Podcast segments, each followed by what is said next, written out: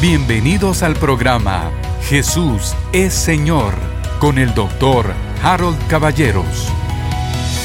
Dios va a introducirnos el tema de la sangre para que nosotros, escuchen esto porque lo leí, lo leí en un libro que me impresionó. Dice, no pensemos que vamos a asimilar esto tan rápido. A Israel le llevó cuatro mil años comprenderlo. Y algunos no lo comprendieron, porque a lo mejor estaba velado. Así que la entrada de la sangre es parte del plan de Dios, pero la primera vez lo hace de una forma implícita y no explícita. Vengan conmigo al capítulo número 3 del libro de Génesis. Dice, capítulo 3, 8 al 13, y oyeron la voz de Jehová Dios que se paseaba en el huerto, al aire del día, y el hombre y su mujer se escondieron de la presencia de Jehová Dios entre los árboles del huerto. Mas Jehová Dios llamó al hombre y le dijo, ¿dónde estás tú? Y él respondió, oí tu voz en el huerto y tuve miedo porque estaba desnudo y me escondí. Y Dios le dijo, ¿quién te enseñó que estabas desnudo? ¿Has comido del árbol que yo te mandé no comieses? Y el hombre respondió, la mujer que me diste por compañera me dio del árbol y yo comí. Entonces Dios dijo a la mujer, ¿qué es esto que has hecho? Y dijo la mujer, la serpiente me engañó y comí. Verso 21. Y Jehová Dios hizo al hombre y a su mujer túnicas de pieles y los vistió. Acá, queridos hermanos, es donde viene la primera mención de la sangre. Pero está velada. Está velada porque no dice de esta manera tan explícita. Entonces fue Dios y tomó unos animales y los, y los sacrificó y los mató y les quitó las pieles y les llevó las pieles al hombre y a la mujer. Esto es lo que podría decir está implícito que el animal que proporcionó su piel derramó su sangre. ¿Están conmigo? Entonces, esta es la primera referencia a la sangre. Veamos la dos. La dos es mucho más clara. Estamos siempre en Génesis y voy a leer el capítulo 4, versículos 4 y 5. La escritura dice, y Abel trajo también de los primogénitos de sus ovejas de lo más gordo de ellas. Y miró Jehová con agrado a Abel y a su ofrenda, pero no miró con agrado a Caín y a la ofrenda suya. Y se ensañó Caín de gran manera y decayó su semblante. Este es un pasaje que todas las veces nos llama la atención. Fíjense ustedes, dice que Caín se presentó con una ofrenda, pero no fue agradable. Era la ofrenda de sus productos, pero no era agradable. Abel se presentó con una ofrenda de sangre y fue agradable a Dios. Hay cosas que se nos escapan cuando la lectura es muy superficial. Si ustedes miran las, la genealogía de los primeros seres humanos, entonces se van a encontrar, por supuesto, a, Adán y a Eva, y después se van a encontrar a Set, bueno, obvio Caín y Abel, ¿verdad? Pero después Set, hay, eh, Cainán, y van viendo, y se van a dar cuenta que todos ellos hubo momentos en que convivieron. Entonces, a mí que me gusta la literatura apócrifa, obvio que no la considero como la Biblia, pero que es muy informativa, me doy cuenta que el conocimiento se transmitió verbalmente. Del padre al hijo, del padre al hijo y al nieto, del padre al hijo y al bisnieto. No es lo normal, no es lo natural entre nosotros. No se sentaron ustedes a los, pies de sus abuelos y escucharon sus historias y de sus padres. Es lo normal. Incluso un libro apócrifo dice que en un momento determinado, la Mec quiso arrepentirse y fue a buscar a Enoch para que Enoch le enseñara a adorar a Dios. Es interesantísimo, porque no, se nos va, no se nos ocurre porque no lo leemos explícitamente. Pero es evidente que el Señor le dijo a Adán y a Eva y a Caín y a Abel y les contó cómo sacrificó a los animales para cubrir con pieles a sus padres. A mí me resulta evidente. Por eso encontramos, vamos a ir al libro de Hebreos capítulo número 11 ahora, por eso encontramos nosotros que el sacrificio de Abel es agradable a Dios. Les voy a dar otro ejemplo. Aquí hay un sacrificio que no es agradable. Los hijos de Elí, ¿se acuerdan de los hijos de Elí? Van a ofrecer sacrificio cuando no toca. Al arca no tocaba sacrificio. ¿Y qué pasó? cayeron fulminados, dice la Biblia. Fulminados. Igual está USA. USA solo quiso ayudar cuando puso la mano para que no cayera el arca. Y sin embargo cayó fulminado. No entendemos nosotros eso. Hay un libro, a la mayoría de mis colegas no les gusta, pero es un buen libro. Se llama Fuego extraño de John MacArthur y habla de esas, de esas cosas. De hecho, toma ese tema como central. A ver, ¿dónde voy? Fíjense lo que dice Hebreos 11:4. Por la fe Abel ofreció a Dios más excelente sacrificio que Caín, por lo cual alcanzó testimonio de que era justo, dando Dios testimonio de sus ofrendas y muerto aún habla por ella. Lo voy a leer. ¿Se dan cuenta de la cantidad de información aquí? Dice, por la fe Abel ofreció a Dios más excelente sacrificio que Caín por la cual alcanzó testimonio de que era justo, dando Dios testimonio de sus ofrendas y muerto aún habla por ella. Es evidente que la ofrenda que dio Abel era una ofrenda de obediencia, una ofrenda conforme al deseo de Dios, conforme a la voluntad de Dios. Y Dios la llama en Hebreos una ofrenda más excelente que la de Caín y dice que Dios dio testimonio de esa ofrenda. Es decir, yo en mi, mente, queridos hermanos, queridas hermanas, tengo clarísimo de que ellos comenzaron a entender inmediatamente el concepto de la sangre y del derramamiento de sangre. Y fue Abel y derramó sangre y llevó lo mejor de sus becerros para ofrecerlo a Dios. A ver, es una revelación comprender la que no es, a ver, perdónenme, es una gran revelación comprender que no es posible la relación con Dios, ni siquiera la relación con Dios por fe es posible sin la sangre. Resulta evidente que es a través de la sangre que se obtiene el beneplácito de Dios. Cristo mismo derramó su sangre.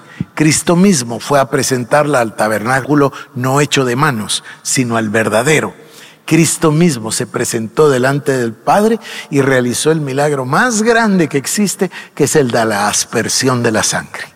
El sacerdote, no hablo ahora de Cristo, hablo del sacerdote de Aarón, del sacerdocio como Dios lo dio en el templo, entraba con la sangre y rociaba la sangre, eso es aspersión, rociaba la sangre sobre el propiciatorio y Dios veía la sangre en lugar de ver al pecado. Ya vamos a hablar de eso. Pero no solo hacía eso, sino que el sacerdote, ya lo leeremos, roció con sangre todo. Roció el libro, roció a la gente, roció todos los instrumentos del altar, porque todo se limpia con sangre. Casi todo, dice Hebreo, es purificado por sangre. Momento número tres. Luego, bueno, Génesis capítulo 7, le voy a llevar del verso 1 al 6, después le voy a leer el 12 y después del 19 al 24. ¿De qué habla el capítulo número 7 de Génesis? Del diluvio, del diluvio. El mal crece sobre la tierra, el pecado se multiplica, Dios llega a arrepentirse de haber creado al ser humano y luego viene el diluvio. El diluvio nos va a dar dos resultados para que vayamos viendo cómo la revelación de Dios es progresiva. El primero es la muerte y el segundo es la resurrección por medio del agua. Por así decirlo, el Señor juzgó toda la tierra con agua y todo murió, todas las criaturas murieron. ¿Quién fue salvo? Noé en un arca, en un arca calafateada. A mí me parece tan maravilloso que para calafatearla se usa la brea y la brea en hebreo quiere decir redención todo es extraordinario, todo es maravilloso. Entonces, vamos a ver dos cosas aquí. Vamos a ver el juicio por el agua, vamos a ver el bautismo figurado en la vida de Noé en el arca, y luego, ¿qué es lo inmediato que hace Noé? Sangre, ofrece sacrificio. Vamos a leerlo. Vengan conmigo, Génesis capítulo número 7. Dijo luego Jehová a Noé, entra tú y toda tu casa en el arca, porque a ti he visto justo delante de mí en esta generación. De todo animal limpio tomarás siete parejas, macho y su hembra, mas de los animales que no son limpios, una pareja, el macho y su hembra. También de las aves de los cielos, siete parejas, macho y hembra, para conservar viva la especie sobre la faz de la tierra. Porque pasados siete días yo, yo haré llover sobre la tierra cuarenta días y cuarenta noches y raeré de sobre la faz de la tierra a todo ser viviente que hice. E hizo Noé conforme a todo lo que le mandó Jehová. Era Noé de 600 años cuando el diluvio de las aguas vino sobre la tierra. El año 600 de la vida de Noé, en el mes segundo, a los 17 días del mes, aquel día fueron rotas todas las fuentes del grande abismo y las cataratas de los cielos fueron abiertas. Y hubo lluvias sobre toda la tierra 40 días y 40 noches. Y las aguas subieron mucho sobre la tierra y todos los montes altos que había debajo de todos los cielos fueron cubiertos. Quince codos más altos subieron las aguas después que fueron cubiertos los montes. Y murió toda carne que se mueve sobre la tierra, así de aves como de ganado y de bestias, y de todo reptil que se arrastra sobre la tierra, y todo hombre.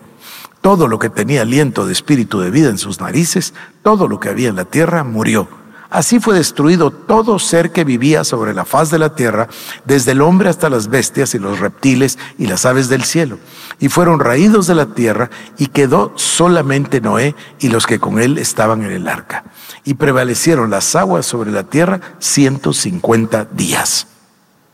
Me falta un pasaje y no tengo manera de buscarlo en este instante, pero el pasaje dice, y ustedes lo conocen, que cuando cesó el agua, y el arca se asentó, Noé salió y ¿qué es lo primero que hizo? Un altar. Y un altar y un sacrificio. Y el sacrificio lleva derramamiento de sangre. Número tres o cuatro, ¿qué nos toca? Número cuatro. Ah, aquí está otro. Ahora pasa un número de años y vuelve a crecer el mal sobre la tierra. Y Dios, en su plan, en su diseño perfecto, tiene en mente a un hombre llamado Abraham. Abraham para nosotros es el padre de la fe. Pero ¿qué más nos viene a la mente cuando pensamos en Abraham? Pensamos en el pacto y pensamos en el pacto de sangre. Así que veamos qué hizo Dios con Abraham. Número cuatro, voy a ir a Génesis 12, versos 7 al 9. Y apareció Jehová a Abraham y le dijo, a tu descendencia daré esta tierra. Y edificó ahí un altar a Jehová, quien le había aparecido. Luego se pasó de ahí a un monte al oriente de Betel y plantó su tienda. Teniendo a Betel al occidente y a Jai al oriente, edificó ahí altar a Jehová e invocó el nombre de Jehová. Y Abraham partió de ahí caminando e yendo hacia el Negev. Dos veces edificó altar. Yo voy a hacerles una pregunta sencilla. Ustedes piensan que solo edificó el altar y una vez terminado dijo, ah, qué bueno, qué bonito me quedó. Es evidente que no. ¿Para qué edificó el altar? Para ofrecer un sacrificio. Y lo dice. Lo que pasa es que tenemos que leer entre líneas. Dice, y edificó un altar y ahí invocó el nombre de Jehová. Es decir, realizó un sacrificio. Pero, como si no quedara claro, sigamos adelante. Miren esto. Génesis 14, 17 al 20. Este es un pasaje extraordinario.